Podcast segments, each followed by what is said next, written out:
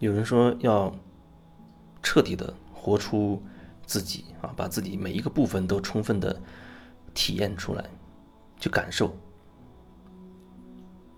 我觉得，这所谓的体验，或者说活出每一个部分的自己，可能需要加入觉察，加进觉察，就是你你知道你自己在做这样的选择，你在做这样的事情，因为即使你，即使你这一切都不知道，你也在充分的去活自己，哈，活着自己的每一个部分，只不过你是无意识的，你是没有觉知的。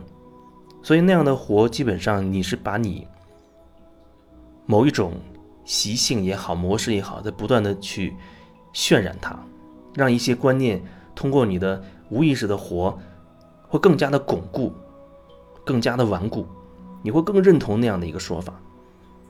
但如果说你有觉察的、有意识的去这样体验的话，你就会在每一次选择、在每一次体验的过程中，你会看着看着自己的这个状况。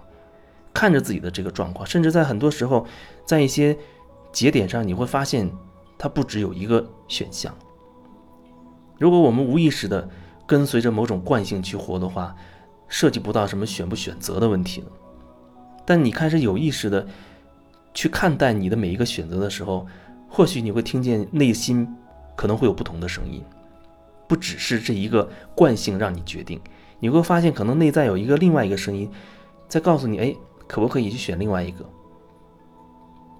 或许你无意识、你惯性的还会朝那个方向冲冲过去，但是你开始有觉察的时候，慢慢的你就会越来越能够听清自己内在的某一个声音了，你就不会再是无意识的那种状态了。所以，我觉得所谓的彻底的、充分的去活出自己来，是需要有觉察的，需要看到自己整体的这个状态，然后你会有。发现会在很多时候会有一些选择，然后你可能会发现自己越来越倾向于选择符合自己内心真实的感受，而不是被那个惯性带走。惯性带走，就像有时候大家都在啊拼命的赚钱啊，拼命的去去买房啊，还贷款、买车等等。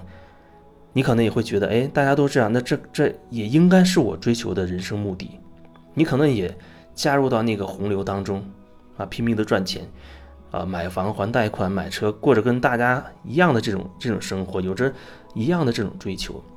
但渐渐的，你对自己开始有了觉察，你就会发现，好像你真正渴望的并不是这个，你可能更想要一种，比如很田园式的那种那种生活，很悠闲的，你甚至。不想要有什么所远大的抱负，什么呃宏伟的什么梦想，你只是想要真正的那种清淡的、粗茶淡饭的那种那种日子，甚至自己啊养养花、种种菜等等。也许有人会告诉你，那是老年人的生活，你为什么这么年轻不努力奋斗，就要先过老年人的生活呢？这是一种说法，这个说法到你这里来，恐怕你要感受你自己。如果你有觉察。你就会开始就问问自己：我究竟要什么样的生活？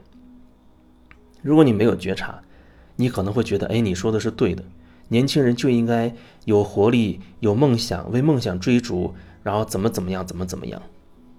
你会相信那样的一套说法，那样的一些观念。但是那些观念它不是你，那些观念也不能代表你。如果你问问你自己的内心，或许你有不一样不一样的答案。其实你们都追求那些，我为什么不能选择别的呢？因为我喜欢那个，那就是我喜欢的，所以我就去做我喜欢的就好了。也许这个过程当中可能会涉及我要赚一些钱，会做一些事情，会买一个房等等，但是那所有的方向不一样。我是在为真正的我自己内心的那个声音去来做选择，而不是人云亦云的。好像大家都认为对的一个生活状状态，我也追求那种生活状态。你是可以做你自己的，但是你需要对自己内心保持着一种觉察。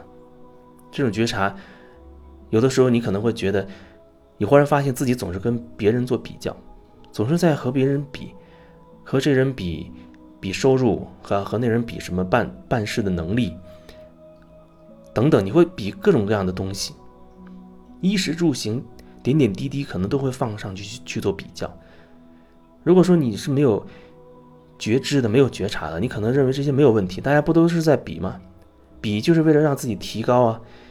你的目标越定越高啊！你的参照物那些人，你可以选一个更高的起点，然后超越他，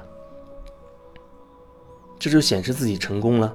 然后再定一个更大的目标，以更高端的一群人、更精英的一些人作为参参考标准，然后我再超越他，让自己所谓的更成功。如果你向外面去比，无穷无尽，那你可能一生处在一个努力奋斗的，啊一个状态里。可是，那是唯一的选择吗？你有没有问问自己自己，那是不是你这一生唯一的一个选择？你自己真心想要的是什么呢？